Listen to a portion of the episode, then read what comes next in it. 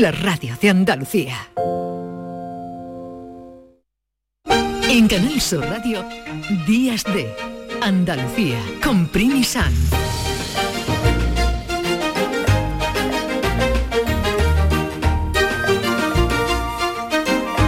Hola, muy buenos días. ¿Cómo están en esta mañana de otoño? La verdad, qué bonitos son los amaneceres del otoño, aunque este otoño sea un poco extraño. Gracias a María Luisa Chamorro, que volveremos a escucharla luego a las 2 de la tarde en el informativo y a lo largo de la mañana. Actualmente en España hay cerca de 6 millones de personas con diabetes, de las que más de 1.500.000 todavía están sin diagnosticar. Mañana se celebra el Día Mundial de la Diabetes. Nos adelantamos para conocer cómo es la incidencia de la enfermedad y las últimas investigaciones y también compartir cómo es el día a día de Mariana, una joven de Andújar que padece esta enfermedad y ayuda a otros diabéticos a través de sus postcards. En ellos habla de la lucha de cada día, es decir, de cómo se sienten a veces héroes o heroínas de carne y hueso. Los superhéroes de papel han perdido uno de sus padres, el andaluz Carlos Pacheco, que dibujó a Superman, a Capitán América, a Batman o a aquellos Vengadores de Marvel. Vamos a hablar de él, de su especial forma de dibujar y sobre todo de su especial forma de vivir y de hacer amigos. También, como no, es domingo, pasarán por aquí Manuel Navarro, José Manuel Gil de Galvez, estará Juan Luis Artacho y Lourdes de Galvez. Y es que nos van a hablar de otros andaluces, también para muchos héroes o heroínas. Vamos a recordar andaluces como Boabdil, Andrés Segovia o Franconetti. Y nosotros estamos listos para hablar de esto y mucho más en estos días de Andalucía con la realización técnica de Javier Reyes y Paco Ruiz y también la producción de María Chamorro y Fernando Ariza. Comenzamos.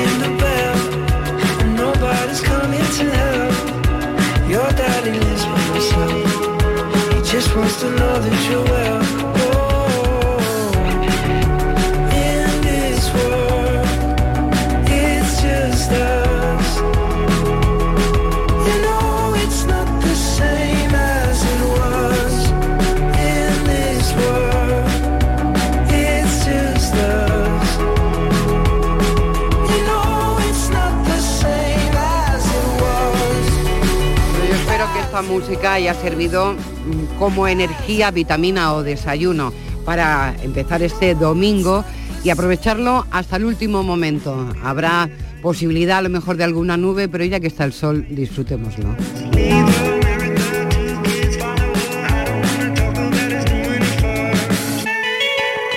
En Canal Sur Radio, Días de Andalucía, con Primi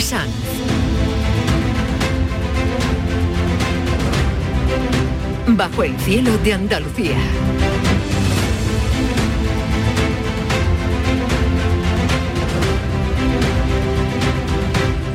Hoy vamos a comenzar este domingo de días de, Andalucía viajando, porque bueno, es una época estupenda para irnos a recorrer mundo como hace habitualmente Manuel Navarro. Buenos días. Buenos días, Primi, ¿qué tal? Bueno, tu viaje último ha sido muy próximo, pero maravilloso, porque ha ido a una de las medinas más antiguas del mundo, que es la Medina de Fez, a recorrer esa ciudad y además hablar de un andaluz, como yo decía, histórico, lo conoce todo el mundo, Boabdil.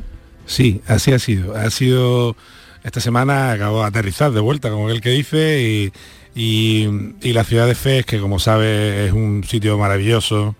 Eh, esta Medina la que te está, de la que estás hablando, que es la Medina más grande del mundo, que tiene en ese dédalo de calles, en ese laberinto que se puede ver desde algunas partes altas de la ciudad, eh, casi 300 hectáreas. Es, impresionante. Es impresionante. y te pierdes muy fácilmente, además. Te pierdes muy fácilmente. Fíjate que el otro día me decía eh, una de las personas que nos acompañaba, un traductor, que, es guía también en, FED, y, me contaba, a modo de anécdota, que les hacían un examen de, memoria, como él decía, como si fuera el, Google, decía, como si fuera el navegador, ¿no? Es decir, tienen que conocer perfectamente mm, todas las entradas, todas las rutas y y todos los caminos que llevan a, un lugar a otro de la, de la, Medina, que es un sitio que tiene 14 puertas distintas. O sea, para que nuestros oyentes, los que no hayan tenido la oportunidad de, viajar, se hagan, se hagan una idea. Y es como decía, un dédalo de subidas, bajadas, eh, adarbes, callejones sin salida, puertecitas pequeñas. Sorprende mucho cuando se abre una puerta de una casa y siempre ve una pared enfrente. Esto en el, en el mundo musulmán y sobre todo histórico, perdón, es muy común porque se trataba de preservar la intimidad eh, por encima de cualquier cosa, ¿no? Entonces, este mundo de la Medina, que afortunadamente todavía sigue funcionando, ese brujuleo de gente que viene, que va, que los luthiers haciendo guitarra, eh, los, los orfebres, la venta de, género de mercado, de carne, de verdura, de pescado, eso todavía sigue existiendo y es un mundo en el que yo creo que deberíamos aspirar a que, a que se mantuviera, porque ya van quedando muy poquitos sitios en un mundo tan globalizado, tan repetido en el que todo es igual, ¿no? Entonces, tener la oportunidad de pasar por un sitio como la Medina de Fez es muy gratificante y además de alguna manera nos retrotrae a, lo que fue, en nuestro caso, en nuestro propio pasado aquí en Andalucía, el pasado del, del mundo andalucida, que si te parece, pues ahora podemos hablar un poco claro que sí, vamos a decir por, qué estabas tú en fe y estábamos hablando de fe. Que posiblemente aquella Medina se, se parecía bastante a, esa Medina que nos encontramos en el, en el siglo XXI. Bueno, Manuel Navarro ha estado allí porque se ha presentado un documental de, ese trabajo tan estupendo que hacéis para la televisión pública, para eh, televisión española, sobre arqueomanía y lleváis o estáis buscando la tumba de Boatil. ¿Qué te parece si escuchamos para que la gente se, meta un poco en materia? Me parece maravilloso, claro. ¿Qué, ¿Qué pasa en ese documental? Boadil, derrotado, abandonado y considerado como traidor por lo suyo, tiene que exiliarse. Yo me pregunto, ¿qué sentiría al pasear por última vez por estos jardines tan hermosos que sus antepasados levantaron? ¿Se consideraría indigno de su propia historia? ¿Nacía la leyenda del derrotado? ¿Nacía el mito del desdichado? Un personaje tan carismático como Boabdil, atravesado por la historia, más que él viviendo la, la historia le atravesó, los conflictos de sus padres, eh, las traiciones del tío, todo eso también lo apunta ahí en este documental. Sí, porque, claro, ¿no? Eh, yo pienso que si la Alhambra probablemente sea el sitio más maravilloso del, del mundo o uno de ellos, sin duda, ¿no? Es un palacio verdaderamente celestial para cualquier persona que tenga sensibilidad, ¿no? No hay un sitio como la como la Alhambra, pues imagínate la desgracia de tener que entregarla y la responsabilidad también de tener que preservarla, porque, claro, Boabdil llega hasta nuestros días con el filtro del perdedor. Y las lágrimas famosas. y las lágrimas famosas, que bueno, que si la ahorra su madre se lo le dijo que no sabía defender, tal, bueno, que eso también pasaba en, en Fez, nos decían el otro día, ¿no? Que él tenía una mala visión, una mala imagen, porque bueno, no, él y su corte no habían dejado hasta la última gota de sangre para defender Granada, para defender la Alhambra, para defender eh, el último rincón de Al-Ándalus. Pero yo creo que es un personaje muy interesante porque tiene muchos matices, incluso hoy en día en el que sobre todo se, tiene tan poca mm, eh, tolerancia a la frustración, a la pérdida. Eh, Boadil es un hombre que con veintipocos años, estamos hablando cuando entrega Granada tiene 21, 22 años, 23, se ve en una coyuntura que le supera él tiene que realmente eh, negociar una situación en la que es claramente perdedor. Es la posición incómoda, es, es perdedor nato, 100%, ¿no? Eh, y además cuando termina, eh, nadie lo quiere, porque como pasa con los presidentes norteamericanos cuando están al final de, de su segundo mandato, ¿no? Y los americanos tienen esa esa expresión del, pato cojo, ¿no? O del, pato mareado, porque son personajes que no saben muy bien dónde, ¿Dónde colocarlos, dónde colocarlos ¿no? Porque, pues claro, a Boadil le pasa un poco eso, porque en la, en, la península, en la España peninsular, ya nadie lo quiere, porque los reyes católicos, evidentemente, han firmado unas capitulaciones con él, capitulaciones que, bueno, Cisneros se encarga de que no se cumplan eh, al 100%, eh, sus propios ministros, su propia corte, empiezan a malvender el patrimonio público que quedaba en sus manos y él se ve en una situación complicadísima en la que no lo quiere prácticamente nadie, ¿no? Si no hubiera, si Boadil no hubiera accedido a este final pacífico, con todas las comillas posibles, eh, posiblemente hoy no tendríamos la Alhambra ni la ciudad que conocemos, ¿no? Bueno, pues seguro, solamente hay que ver la conquista de Málaga en 1487, los estragos que se causa eh, en la ciudad, en la propia hechura de la ciudad y en la población, ¿no? Y en la que no es aniquilada, es esclavizada y además es vendida dos veces, porque Fernando el Católico los vende dos veces. Pues la primera le falta un poco de dinero y los vende como esclavos dos veces, ¿no? Eh, que son los que después desfilan en Roma delante del Papa, en fin. Esta es una historia muy, muy larga. Entonces, eh, Boadil evidentemente salvó Granada de la destrucción y salvó la Alhambra de la destrucción y salvó el Albaicín de la destrucción. Y gracias a eso hoy podemos disfrutar de ese eh, patrimonio maravilloso que es Oriente en Occidente, porque al andaluz de alguna manera era Oriente en Occidente y sigue siendo eh, una figura que en el mundo musulmán es como para eh, Europa el mundo clásico griego, ¿no? Al andaluz para todo el mundo musulmán es una es la gran referencia en todos los sentidos, ¿no? Yo el otro día tuve la oportunidad de visitar, gracias bueno, a la deferencia de la Autoridad Cultural de, de FES y de, y de Miguel Ángel San José, San José, el director del Instituto Cervantes, la biblioteca de Caiyuán, la biblioteca Carahuillín, que es muy raro que te dejen entrar y, que, puedas verla. Un afortunado eres, Manuel. Tuve mucha suerte y, la verdad es que doy gracias por ello porque... ¿Y qué viste allí? Bueno, pues tuve la suerte de entrar al fondo antiguo y lo que vi fueron manuscritos andalusíes. O sea, a mí lo que empiezan a, empiezan a enseñarnos son manuscritos que son de Córdoba, manuscritos que han sido todos habían sido eh, escritos y todos habían sido hechos en, en Al-Ándalus en torno al año 1000, al año 1100, al año 1200, y que habían viajado al otro lado del estrecho. Pero el gran fondo, el gran tesoro, son manuscritos que son de aquí. He podido ver la firma de Ibn Khaldun directamente. un, Emociona, ¿eh? Un, libro de Aristóteles comentado por el propio Averroes. Los propios libros de Ibn Tufail de medicina, que todavía hoy se estudian en las facultades de, Marruecos, los consejos de Ibn Tufail. Eh, hasta un evangelio de San Lucas escrito en árabe, tuve la oportunidad de ver, es decir, que se considera la mejor traducción por los exégetas del Vaticano de, ese, de ese evangelio, una auténtica joya bibliográfica, pero que ellos lo que, lo que defienden y el mascarón de prueba es que son libros que están hechos en al-Ándalus. Son libros andaluces que han cruzado el, estrecho, sí. Una parte de la historia de lo que somos cada uno de nosotros, esos ocho siglos y, esa cultura andalusí. Bueno, cuando Boabdil tiene que dejar Granada, eh, cede ante los reyes católicos se considera ya perdido, él se exilia aquí, se, exilia en la Alpujarra, en la Ujar, y lo contáis en vuestro documental. Boabdil abandona Granada en febrero de 1492 para un primer exilio, al señorío de las alpujarras almerienses que los reyes católicos le habían otorgado. Pero la vida en Laujar del Andarax no le permitió alegría alguna. Cayó en melancolía y depresión, y ni siquiera las largas jornadas de caza lograron animar su corazón derruido. No lo pasó nada bien, ¿no? No lo pasó nada bien y muchos de nuestros oyentes seguros que que recordarán ese libro maravilloso de, un gran andaluz que es Antonio Gala, el manuscrito carmesí, y cómo narra esa pérdida de Moraima, un momento tan, tan cargado de, drama y de tragedia, y cómo el viento del, exilio eh, viene en las manos del espíritu de Moraima, que es casi la que empuja a Boabdil a cruzar probablemente desde Adra o de las cercanías de Adra, el otro día en la presentación había alguna pequeña disquisición entre los investigadores que si Adra era un sitio de sufíes o era la Adra actual de Almería o otro sitio próximo y con desembarco probablemente en la ciudad de Melilla, ¿no? que es donde fue eh, a parar Boadil con, con su corte que se calcula en unas mil personas, es decir, tampoco se movía con una discreción, una, una comitiva de, entre 700 y 1200 personas se calcula, eh, bueno, había que, había que moverla, ¿no? Y de hecho tarda Boadil en entrar en, en FEZ, en que las autoridades eh, den los permisos pertinentes para que se instale en la Medina de Fez y de eso se conserva algunos documentos de, con cartas de su secretario, de alguna manera pidiendo que se le, que se le deje entrar, vamos. Y Fez ha sido además una ciudad que incluso en la época andalusí eh, acoge a varios exiliados, es como un refugio de exilio. Mucho.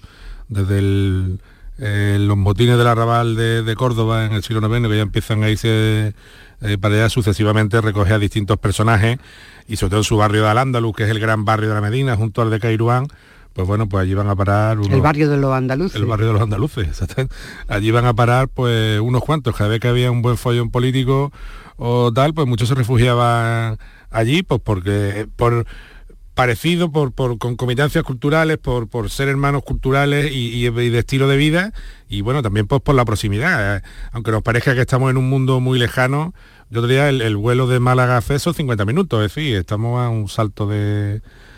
Eh, ¿Cómo fue recibido allí el, documental cuando lo presentaste en el Instituto Cervantes?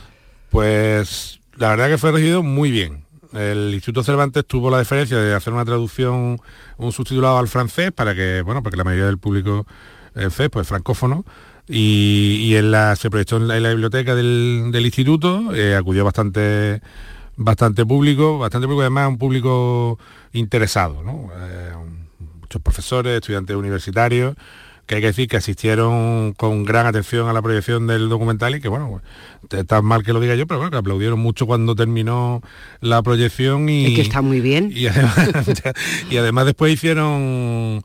Eh, un montón de preguntas, tanto que yo no recuerdo haber estado en un evento en el que después de la proyección y estuvimos más de dos horas después hablando entre... ¿Y de qué, hablaba, de qué hablasteis? ¿Cuál era la curiosidad desde el otro lado de esa figura como Boabdil? La curiosidad fundamental era por qué se había ido de España Boabdil, es decir, eh, y luego hay una curiosidad grandísima que es ver cómo se puede comprobar realmente si los restos, supuestos restos que están en, este moravito a, las afueras de, de la Medina, encima, ¿no?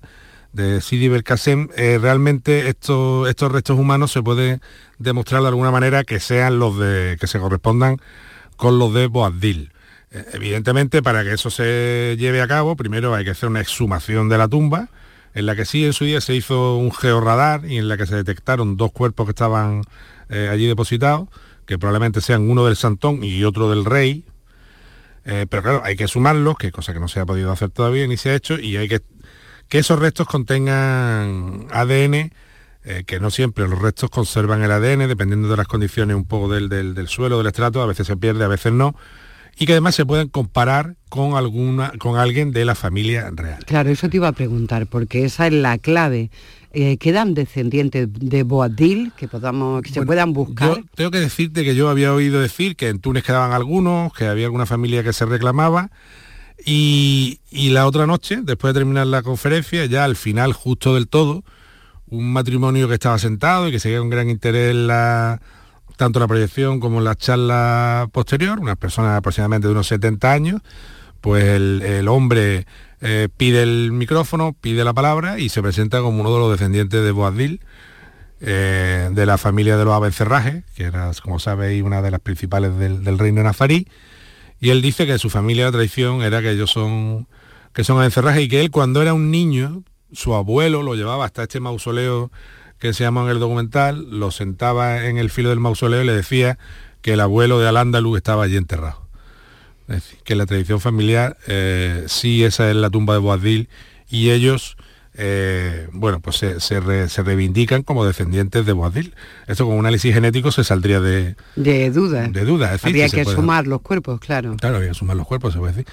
Pero, claro, esto en, en, FES tendría un, gran impacto, porque claro, ellos no quieren que Boadil se traslade aquí, porque en su día se dijo que si era Boadil iba a venir, iba a, venir a Alhambra, pero como sabes, todo el panteón real de la Alhambra eh, se exuma, se, se extirpa de alguna manera y se lleva a un sitio que tampoco se sabe demasiado bien cuál es, si, si están en el Valle de Lecrín o están en Santa Fe de Monduja, en, la provincia de, Almería, en, lo que fue la mezquita mayor, que hoy en día es la iglesia, ¿no?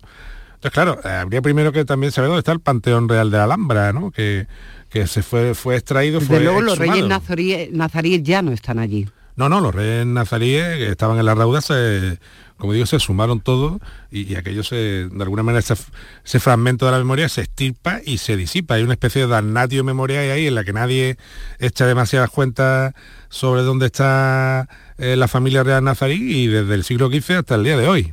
Bueno, esto mm, se cuenta sobre el misterio de la tumba de Boadil en el documental. Las fuentes afirman que Boabdil vivió largos años en Fez, donde habría edificado su propio palacio, recordando su amada Alhambra. Hoy en día, se desconoce si la morada pervive dentro de este dédalo que es la Medina o en alguna alquería de las afueras. ¿Dónde cree que están los restos de, de Boabdil? Los restos de Boabdil, según dice Al-Makari en su obra Azar deben estar en la propia ciudad de Fez y él muere y se dice en esta crónica que fue enterrado a la salida de la puerta de la Sharia, de la puerta, lo que llamaríamos en la Alhambra de Granada, la justicia, eh, junto a la musalla de la ciudad de Fez. Bueno, eso contáis en el documental, pero, ya hace años que se grabó, ¿no? Sí, sí, bueno, justo antes de empezar la pandemia.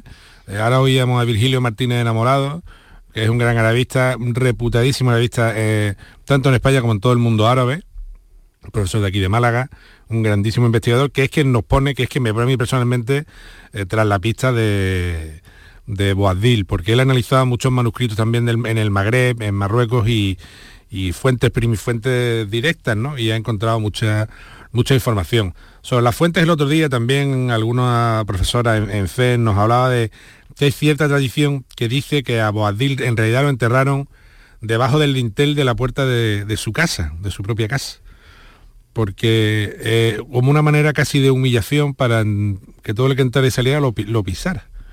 En el, propio, sí, en el propio barrio de Arándalus, ¿no? Por eso es un personaje que tiene una carga realmente muy dramática, ¿no?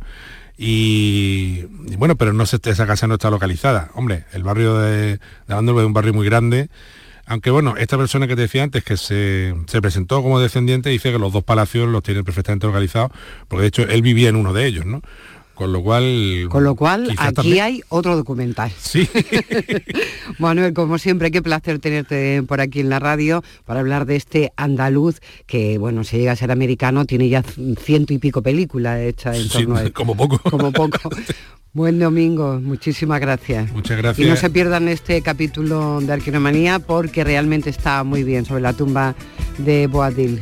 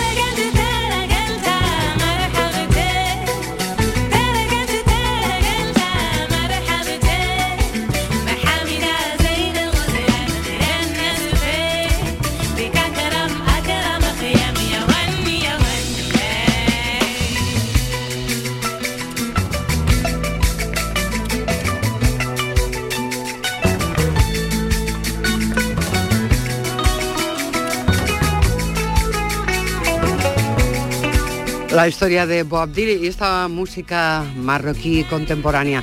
Volvemos después de estos anuncios publicitarios para hablar del tema del día, sobre todo el día de mañana, que es el tema de la diabetes.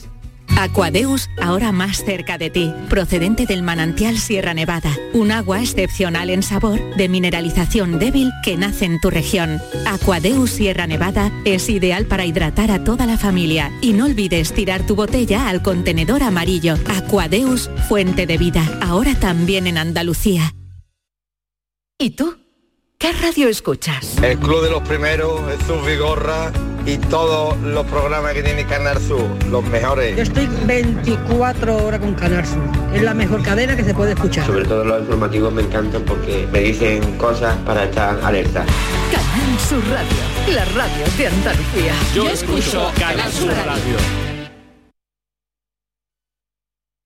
Canal Sur Sevilla, la radio de Andalucía. Si necesitas un electrodoméstico, ¿por qué pagar de más en grandes superficies? Ven y paga de menos en Tiendas El Golpecito. Tus primeras marcas al mejor precio y una selección de productos con pequeños daños estéticos con descuento adicional y tres años de garantía. Tiendas El Golpecito. Ahorra hasta el 50% en tus electrodomésticos. 954 100 193 y tiendaselgolpecito.es. Sigue la corriente del río. Navega en la inmensidad del océano. Adéntrate en la jungla. Descubre lo desconocido. Sumérgete en un mundo de medusas. Rodéate de peces tropicales y echa raíces en el manglar. Ya estás conectado. Déjate abrazar por el mar.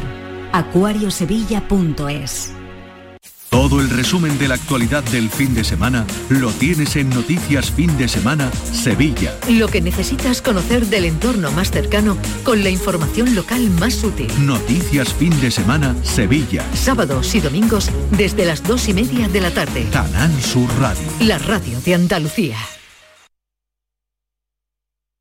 En Canal Sur Radio, Días de Andalucía con Primi Sanz.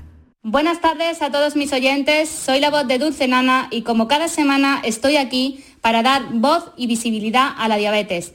Hoy tengo el placer de que me acompañe Esther, presidenta de la Asociación de Málaga ADIMA, mamá páncreas y luchadora incansable. No conozco persona que esté más activa que ella y se deja la piel en cada proyecto que lleva a cabo.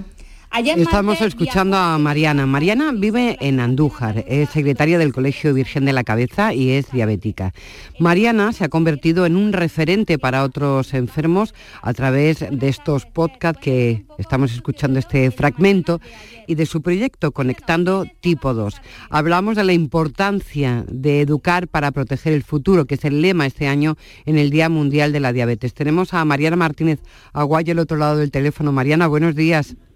Muy buenos días, muy buenos días a todos.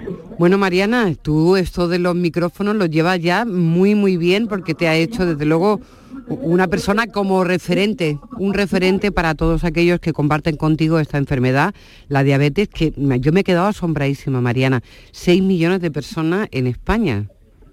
Sí, sí, la verdad que sí. Y era importante que alguien le pusiera, le pusiera voz a lo que es la diabetes tipo 2, que sigue siendo la gran desconocida sigue siendo la que nos falta eh, insumos, nos falta educación diabetológica. Entonces, eh, había que alguien... Mariana, discúlpame, discúlpame porque te oímos regular. Entonces, ¿Sí? te oímos regular. No sé si te has puesto unos auriculares, si está en un sitio de mala... en un sitio de mala cobertura, pero nos interesa muchísimo lo que nos estás contando. A ver qué tal. Si vamos. Eh, ahora, ¿Me escucha ahora mejor? Un poquito mejor, por lo menos ya se te entiende. Es que antes estábamos casi inventándonos el diálogo. Nos contabas que realmente lo que hay que hacer es visibilizar esta diabetes tipo 2 que, eh, afecta a muchísima gente y que es una enfermedad muy silenciosa. Exactamente. Y bueno, a través de mi, de mi podcast lo que hago es que cada, cada semana, eh, bueno, pues siempre suelo eh, hablar o bien con nutricionistas o bien con con el dentista, eh, pero también con gente a pie de calle, gente que me cuenta las necesidades que tiene, qué es lo que, es lo que padece, cuáles son sus síntomas, eh, hasta eh, las complicaciones que quizás le ha podido llevar la diabetes. Y un poco ese es mi objetivo, visibilizar, concienciar, quitar el mito de mm, tengo un poco de azúcar, no, y con una pastilla se me va, no, tampoco. Tienes diabetes, tienes que cuidarte, tienes que cuidar tu alimentación, tienes que hacer deporte, evitar el sedentarismo y bueno, y siempre eh, que haya una buena colaboración por parte del paciente con su médico. O sea que tendríamos que empezar primero por diagnosticar, que es algo que, tampoco parece tan fácil. ¿Cómo empieza uno a saber que tiene diabetes? Y sobre todo en el caso de, del tipo 2, que, es tan, que no da ningún signo evidente, ¿no? Pues mira, eh, normalmente se producen las tres P, orinar mucho, tener mucha mucha sed, eh, perder mucho peso. Eso suele ser el cansancio, suele ser los síntomas en los cuales una persona se pone en alerta. Y, una vez, eso es muy fácil, una, una analítica en general que contenga la hemoglobina glicosilada, que es el indicador que nos da, eh, nos hace referencia a los tres meses pasados para ver cómo hemos estado y dependiendo del valor y bueno pues eh, pues se puede detectar una prediabetes o una diabetes tipo 2. ¿Cómo, cómo fue tu caso? ¿Desde cuándo padece diabetes? ¿Cómo ha ido ese proceso y, en qué ha cambiado tu vida? Pues mira, yo, eh, yo tengo diabetes desde hace, de hace 17 años y la verdad que mi diabetes fue de manera, eh, de manera mm, esporádica. ¿Vale? Porque bueno, me hice una analítica de sangre y ahí resultó que, pero yo no estaba pendiente a, esos síntomas, quizás porque a lo mejor no tenía la información que... Y era muy pequeña además, ¿no? Era muy pequeña. ¿Sabes lo que pasa? Tenía sobrepeso. Entonces, eh, inmediatamente, eh, pues me dijeron tipo 2, tienes que perder peso, me dieron el tratamiento farmacológico y, nada, y no tuve parte ningún seguimiento por parte de, de absolutamente nadie. Luego ya sí es verdad que con el tiempo, bueno, pues yo me quedo embarazada y ya, bueno, pues mi diabetes no me la gestiona mi médico de cabecera, sino que me la gestiona un endocrino. Y ahí es cuando me hacen las pruebas y mm, quizás era tipolada eh, por, la, por lo joven que había debutado y demás, y ya son los que me llegan el embarazo. Y bueno, ya hasta el día de hoy que tengo dos hijos, en los cuales no he tenido ninguna complicación, que muchas veces eh, nos asustan a la maternidad cuando queremos ser madre de, hoy vas a tener un niño con tus complicaciones. Pues sí, sí se puede, porque con educación diabetológica, eh, siguiendo las pautas de tu médico, puedes llegar a y querer hacer lo que tú quieras, porque la diabetes no tiene por qué parar a nadie. Exactamente. Mariana, ¿cómo, cómo influye en la vida, en, tu vida y en la de otros pacientes que vas conociendo a través de, de tus podcasts? ¿Cómo afecta vuestra vida? ¿En qué, ¿En qué se diferencia de una vida, llamemos normal, no? Pues mira, yo por ejemplo eh, puedo, puedo caminar igual que camina el resto de gente. Lo único que a veces necesito pararme. Necesito pararme porque a lo mejor tengo una, hipoglucemia, necesito descansar, necesito remontarla, pero luego yo sigo. O si tengo una hiperglucemia, lo mismo, tengo que parar. ¿Vale? Pero es prácticamente lo mismo. Si es verdad que una eh, alimentación sana, lo más limpia posible, eh, sin procesado, mm, haciendo ejercicio en la medida que uno pueda, si a alguno le gusta el crossfit, si a alguno le gusta eh, andar, lo que sea, pero la cuestión es mover el corazón. Y, por lo demás, pues mm, bueno, pues es verdad que a los tipos 2 no nos están llegando los insumos que se necesitan. Los insumos me refiero a un glucómetro, a tiras, a un sensor de medición continua. Para que lo tengáis, para que lo tengáis en la vida cotidiana. Exactamente. Yo, por ejemplo, bueno, pues como trabajo me puedo costear eh, el, freestyle, eh, me puedo costear la monitorización, me puedo costear el glucómetro, pero hay gente que no tiene, no tiene acceso a eso. O, o tiene acceso una tira al día. Una tira al día cuando yo como seis veces al día, o sea, cinco veces al día, pues la verdad que es un poquito difícil de gestionar.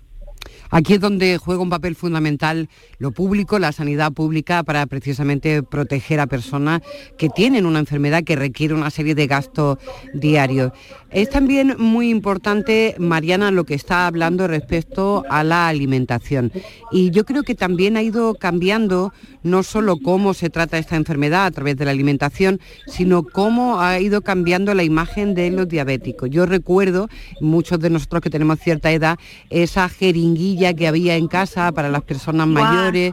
Efectivamente. Donde, donde cualquiera ya, exacto, ya eh, mm, cualquiera era practicante en la casa, ¿no? Mira, yo la recuerdo de mi abuela, porque mi abuela era diabética tipo 1, y yo me acuerdo en casa esas agujas que eran súper largas y que además tenían que hacer el preparado. Es decir, que no, no venía nada preparado, era con su, con su bote de cristal y unas agujas desechables que era que eso dolía hacia cada cardenal, impresionante. Luego ya viví la diabetes tipo 1 de mi padre y bueno, ya, eh, ya le pilló la pluma, la pluma con, con sus agujas de 4 milímetros que apenas notas que te pintas, apenas notas que te pintas. Y ha habido una evolución súper importante en este aspecto, en la, en la, en la en todo el tratamiento, en todo el tratamiento ha ido, ha ido mejorando poquito a poco y nos van adaptando a las necesidades que va teniendo el paciente también, ¿vale? Porque hay gente que requiere otro tipo de insulina, porque ahora hay una gran variedad, antes solamente había una, ahora hay una gran variedad que depende del paciente lo que le siente bien pues, así se le, se le, se le, se le da.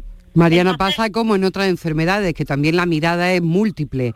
ningún enfermo es igual a otro y sus circunstancias son diferentes. Afortunadamente la farmacología y también los tratamientos han ido en ese sentido.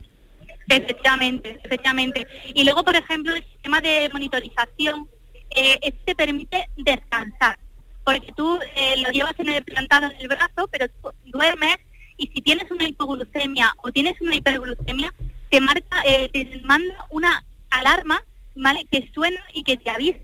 Entonces ya no es solamente tu propio descanso del paciente, sino el, la persona que lo vive contigo, que es tu DT3, ¿vale? Que en este caso, por ejemplo, mi marido, desde que tengo este sistema, dormimos mucho más tranquilos, porque ya no tengo que estar eh, mm, levantándome porque, uy, me siento mal, o mm, ya te avisan, ya te avisa en tu día a día. Entonces, la verdad que ha evolucionado la tecnología muchísimo, muchísimo. Mariana, ¿cómo está siendo esa relación con personas que también padecen diabetes como tú a través de tu canal? ¿Cómo está siendo esa experiencia en, lo personal? Pues mira, para mí está siendo súper enriquecedora, porque eh, estoy viendo, mm, bueno, pues historia, historia de, de bus, eh, historia de, mm, bueno, también de amor, ¿vale? De personas que se han conocido dentro de las propias asociaciones. Eh, historias también dolorosas, una pérdida de visión, un, problema de riñón, una amputación, ¿vale? Pero también mm, visibilizamos también, eh, por ejemplo, temas tabú. Cuando la persona tiene una, la menstruación, cómo le afecta, la cándida, cómo afecta cuando tienes diabetes. Y, bueno, en ese, en ese canal abrimos a eso, abrimos a, a que la persona hable, que, se exprese y, sin filtros, sin filtros. Y la verdad que me está haciendo súper enriquecedor. Estoy conociendo muchísima gente. De hecho, hoy estoy en Madrid en la carrera, de aquí representando eh, a... Así que oímos, claro, Mariana, así que oímos ese ambientillo que nos estás dando de fondo. Claro, estoy, estoy aquí, estoy colaborando con la carrera, estoy en el stand de Avos y, y bueno, pues aquí estoy visibilizando la diabetes tipo 2 donde quiera. Hace poco estuve en Barcelona con los, con los blogueros eh, europeos y, bueno, pues ahora estoy aquí y próximamente en otros sitios más. Efectivamente, Mariana estuvo representando a España en esa reunión de blogueros de, toda Europa y, bueno, seguro que allí también teníais muchísimas cosas en común, sobre todo vuestra enfermedad. ¿Sabes lo que, lo, una cosa rara así? Eh, que tú te sentabas a comer y que el pitido de una máquina, de una bomba, de un sensor, no era, no pasaba, no te miraban porque sabíamos lo que era. Esa sensación de estar sentado en una mesa y que todo el mundo te entienda y que no haya una mirada de, uy, ¿qué le pasará? ¿Qué habrá pasado? ¿Qué es lo que habrá sucedido? Eh, la verdad que te, te sientes cómodo, te sientes cómodo estando con gente que te entiende. Y, y aunque el, inglés, bueno, pues hay gente que nos manejábamos mejor o peor, pero no había distinción en ese momento. Todos éramos iguales y todos íbamos a una. Nos acabas de contar algo muy interesante porque es verdad, no solo con vuestra enfermedad, con muchas enfermedades los enfermos se sienten muy solos porque a veces pues tienen que llevar una periferia o una circunstancia que realmente a los demás chocan y eso siempre provoca eh, una incomodidad. Mariana, no queremos privarte de seguir ahí en, esa carrera, pero sí que me gustaría que nos dijera hacia dónde camina esta enfermedad, qué, qué visos de futuro, como habla vuestro lema este año, educar para proteger el futuro, qué futuro tenéis en el horizonte. Yo espero que sea un futuro bueno, un futuro hacia una cura de la diabetes, eh, ya sea tipo 1. La, tipo 2 ahora, ahora mismo se está tratando medicaciones eh, que bueno que atacan eh, a la resistencia de la insulina, que la mejora a, través de la eliminación de la, de la grasa. Con este medicamento que actualmente está en desabastecimiento, que es para diabéticos tipo 2, pero bueno, que se están utilizando para otras cosas. Y la verdad que que esperemos que el futuro sea mejor. De verdad, necesitamos concienciar a través de los medios, a través de las redes sociales, ahora que está todo el mundo conectado. Eh, hay que visibilizarlo. ¿Para qué? Para que tomar conciencia. Y yo creo que, que si tienes algún síntoma, eh, al más mínimo, una analítica, ir a tu médico, eh, creo que es fundamental pues para, para eso, para, para prevenir y que sobre todo que no haya complicaciones. Y que si tienes un debut, que nadie se venga abajo.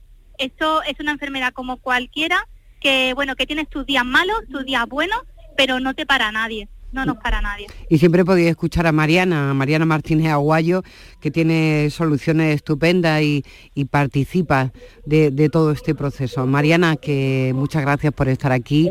Te dejamos que sigáis en Madrid en esa carrera por la diabetes y recordar la educación, lo importante que es una buena alimentación y ejercicio. Mariana, gracias.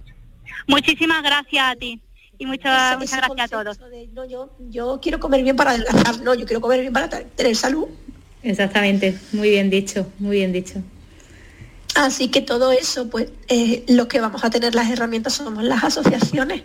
Yo siempre, siempre lo he dicho que las asociaciones, eh, bueno, pues tener las personas Y este es un fragmento de ese podcast de Mariana, conectando tipo 2, hablando pues de lo que a ellos les ocupa, su enfermedad, la diabetes. Mañana es el Día Mundial. Sin vosotros, sin vosotros no hubiera habido ninguna, ninguna reunión con, con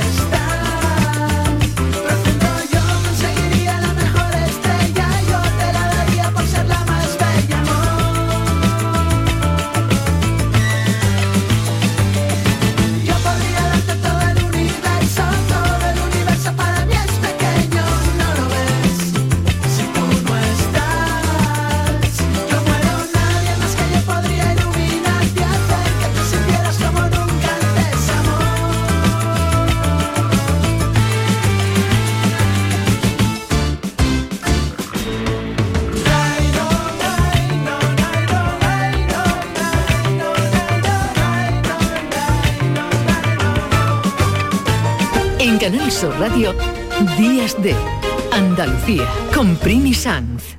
En noviembre, Black Friday Social Energy. ¿Quieres descuentos de 200 euros en tu instalación o prefieres un cheque regalo en el corte inglés o Amazon? Ilumina tu hogar noche y día consumiendo tu propia energía. Tu instalación en 20 días hábiles con baterías premium. ¿Qué más puedes pedir? Estudio gratuito en el 955 44 11 o socialenergy.es y aprovecha las subvenciones disponibles. La revolución solar es Social Energy.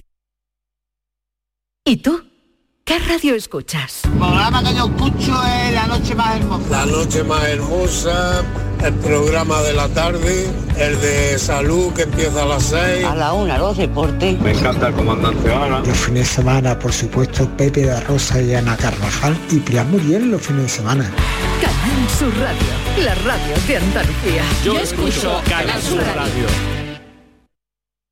La mañana de Andalucía con Jesús Vigorra es tu referencia informativa de las mañanas de Canal Sur Radio. Desde bien temprano, desde las 6 de la mañana, te cuento toda la información de cada día, las cosas que te interesan y que te afectan.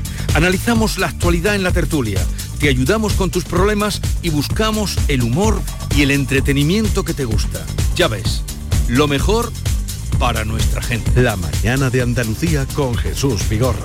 De lunes a viernes desde las 6 de la mañana. Más Andalucía, más Canal Sur Radio. En Canal Sur Radio, Días de Andalucía con Primi Sanz. La primera libertad del silencio.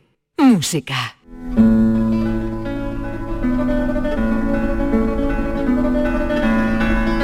Ya les decía al comienzo de este programa que hoy y van a pasar por aquí muchos nombres andaluces de primer orden no solo de las personas que se van a hablar, de las grandes figuras de la cultura, de la historia, sino también por nuestros colaboradores, que son también importantes dentro de la historia de Andalucía. Ayer tuvo un momento de esos especiales, singulares, el primero de los muchos que han de venir, José Manuel Gil de Galvez, que estuvo en Málaga, en el Museo eh, Ruso, dando una conferencia en torno a la música, una cosa parecida a lo que nos trae aquí. Muy buenos días, ¿no? Buenos días, Primi, ¿qué, ¿Qué tal? Fue eso? Pues muy bonito, la verdad es que estrenamos un formato nuevo con Concierto Málaga en la colección del Museo Ruso, por encargo de su director.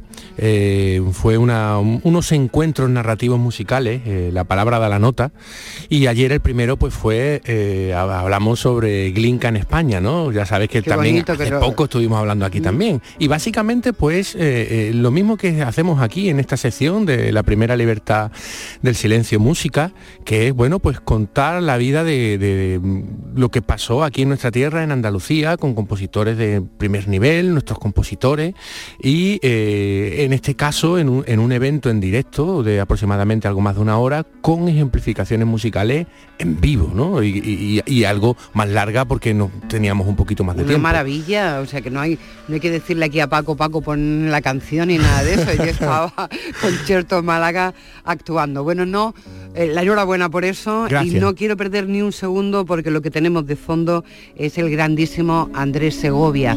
Y, y es curioso porque hay una generación de gente muy joven en este país que tiene referencias eh, de grandes guitarristas internacionales. Ay, pues mira, hay un guitarrista americano que tocaba una guitarra de seis cuerdas. Y hay que decir, señores, primero estaba Andrés Segovia.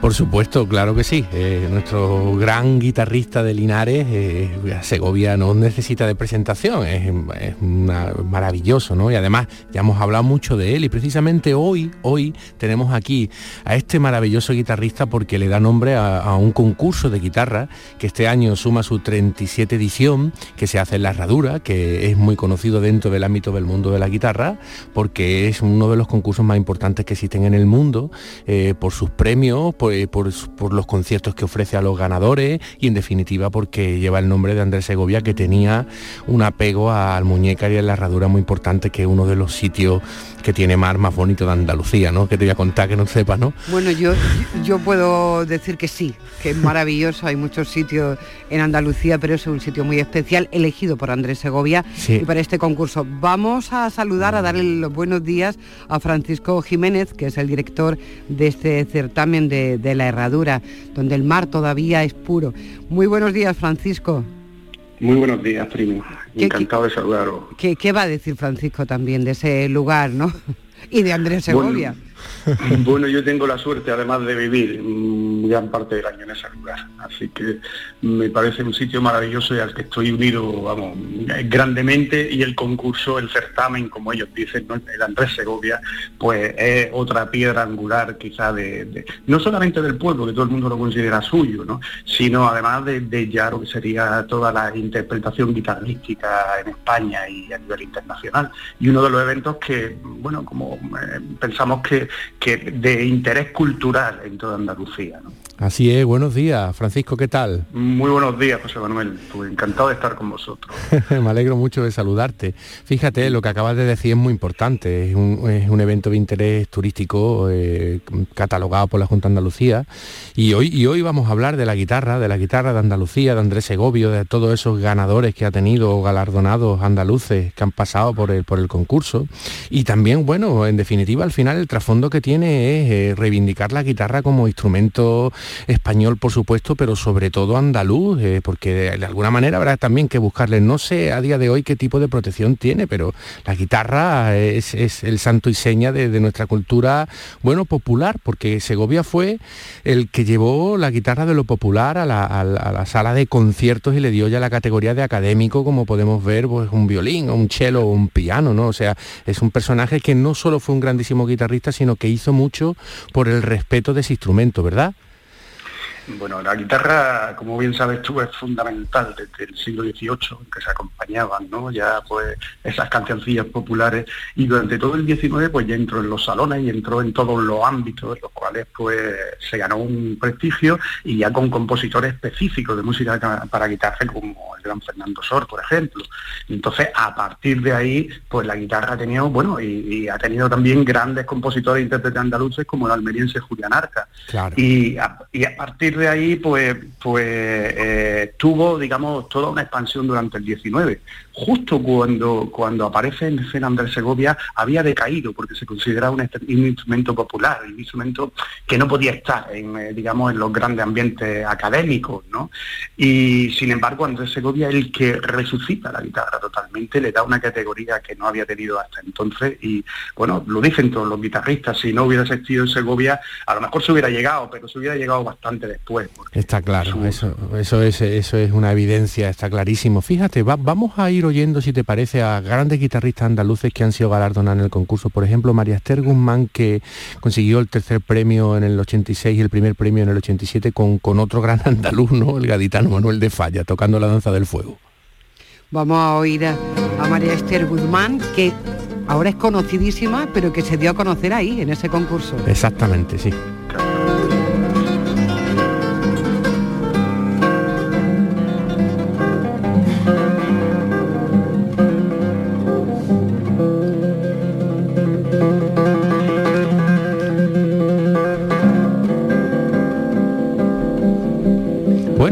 Eh, vamos a ver, eh, este año la 37 edición del certamen internacional de guitarra clásica Andrés Segovia. ¿Nos puedes decir hasta cuándo se pueden eh, inscribir los jóvenes participantes y bueno, y hablarnos un poco de los premios que tiene? Sí, mira, se celebra del 22 al 26 de noviembre este año, que será la final del 26, y la inscripción está abierta hasta este martes, día 14 de, noviembre. Y pueden participar guitarristas de cualquier nacionalidad menores de 35 años cuando se celebra el certamen, ¿no? Porque el certamen nació como un impulso para, digamos, desde el Ayuntamiento de Almuñécar para impulsar a los guitarristas jóvenes, ¿no? Y entonces pueden participar todos aquellos que no hayan tenido el primer premio. De hecho, vienen unos tras otros. Y, o sea, que se puede repetir, ¿no, Francisco? Exactamente, y hay, hay guitarristas que a lo mejor son premiados, la misma María Esther, pues tuvo un, tercero y luego al año siguiente tuvo el primer premio. Nos ha pasado varias veces con guitarristas que obtienen alguno de los premios hasta que obtienen el primero y ya es cuando no se puede Hombre, la verdad es que repetir y volver a la herradura tiene su encanto. ¿eh? Yo, me, yo me apunto a repetir también. ¿eh? claro. Bueno, y tiene que ser muy bonito también ver la evolución de esos guitarristas, ¿no? Que, que quieren conseguir ese premio a toda costa y llevan ese año mejorando, trabajando. En fin, es un proyecto muy muy bonito. O sea que hasta el martes hay la posibilidad de inscribirse. bueno, eh, eh, vamos con otro galardonado, eh, con Francisco Cuenca del año 90, con rumores de la caleta, una malagueña, de Isa Albeni.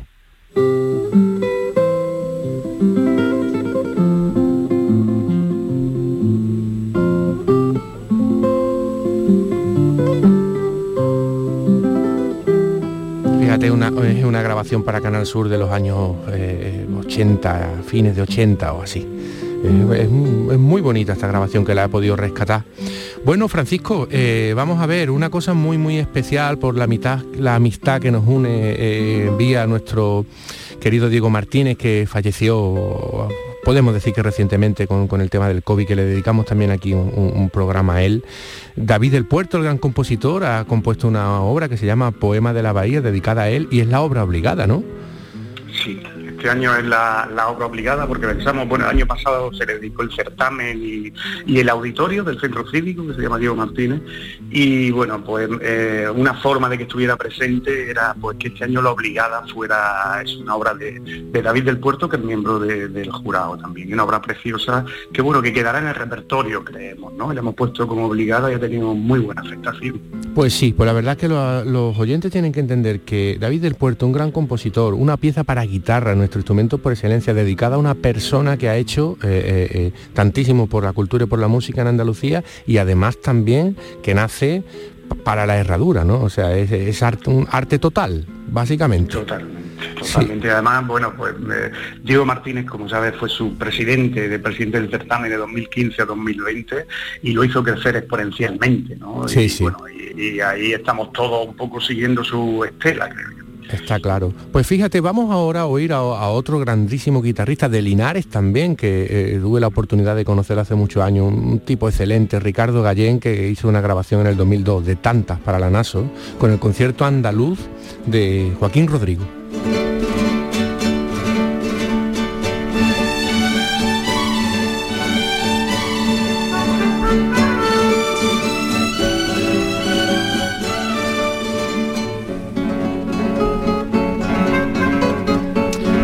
A ver, el primer premio se lleva 10.000 euros, que no está mal, ¿no? Pues, eh, Es un, es un certamen que tiene una gran dotación de premios Sí, y además sí. este año hemos hecho un esfuerzo también porque esos premios vayan acompañados de conciertos, ya sea en el Instituto Cervantes de Múnich, en el Festival Ah, Internacional qué de la bien Guitarra. eso, Francisco, de- eso está muy bien pensado. Sí, porque y, bueno y también la Fundación Hispania Música, el Concierto Málaga está ahí ofreciendo un concierto en su temporada. entonces, bueno, pues creemos y que hay que impulsar enormemente. Y este año como gran novedad también eh, el público da un premio en la final. eh, le hemos llamado Diego Martínez porque Diego Martínez programaba para el público y entonces da eh, el premio elige dentro de los tres finalistas o cuatro que haya, pues cuál es su favorito y ese también tendrá como premio pues el tocar en un festival que tenemos en la Herradura, en el, festival en las noches en el Castillo de la Herradura, que lo creo también Diego Martínez y queda así un poco esa presencia ahí. Francisco, ¿cómo vive, ya que lo has comentado, el público de la herradura de Almuñécar, de la zona, eh, este concurso? Porque habláis de la presencia. Hay conciertos donde la gente va. ¿Cómo ha sido la evolución y la implicación de los vecinos en todo esto? Bueno, el, el- el certamen, como te decía, el Andrés Segovia, como lo dicen en el pueblo, es el acontecimiento cultural por excelencia. Todo el mundo lo tiene como su certamen como, y quiere que, bueno, el pueblo cada vez más está eh, implicado, van a todas las pruebas. Para la final siempre hay problemas para las entradas, porque siempre nos gustaría tener un auditorio más grande, ¿no? Sería lo suyo, ¿no? Pero, pero además, pues todo el mundo lo, lo vive y, y el certamen tiene ya un cartel maravilloso que está puesto en la herradura desde todo el verano y, y, bueno, pues la verdad es que tanto la herradura como Almuñécar, como Granada y luego eh, toda Andalucía, pues lo viven de una manera muy especial y una comunidad que sabéis que tanto en Málaga como en esta costa granadina es muy grande, que son todos extranjeros muy aficionados a la cultura y que lo siguen y están preguntando ya por entrada o si pueden ir o cuando, cuando es. Y un, jurado de lujo, Francisco, porque bueno, lo presides tú, pero está el propio David del Puerto, Joaquín Cler, Fran Jalás, Laura Verdugo del Rey, eh, Victoriano Pérez Mancilla y otro gran amigo, David Martínez, que toca la guitarra maravillosamente bien, que también fue galardonado en el, Andrés Segovia en el año 2004. Y además le hemos seleccionado un- un- una cosa que, toca maravillosamente bien de otro grande de la guitarra de Algeciras, de Paco de Lucía, Fuente y Caudal, una grabación que hizo para Naso en el 2005. Fíjate cómo suena, Francisco.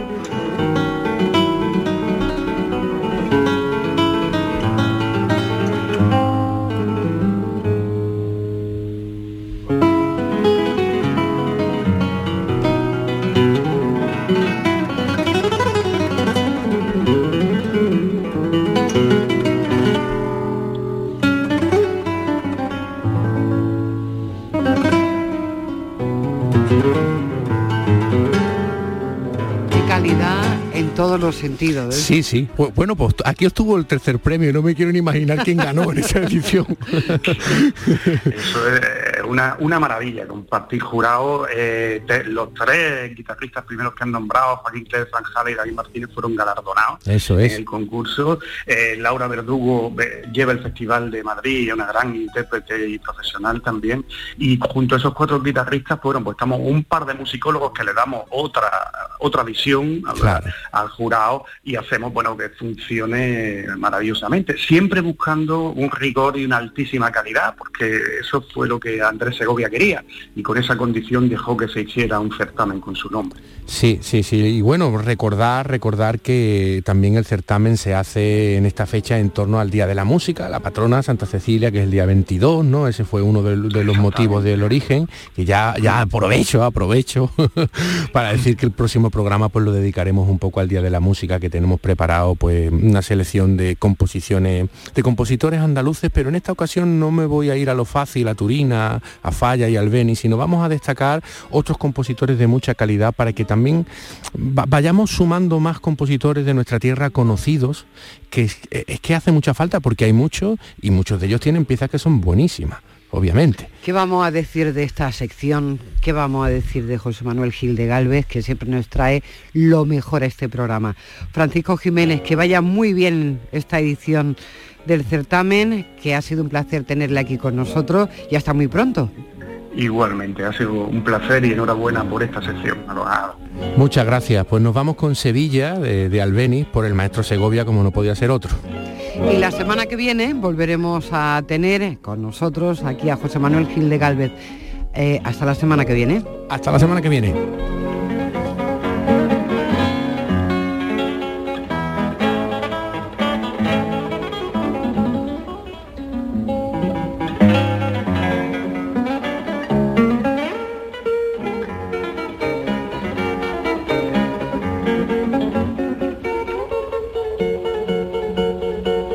En Canal Sur Radio, Días de Andalucía, con Primi Sanz.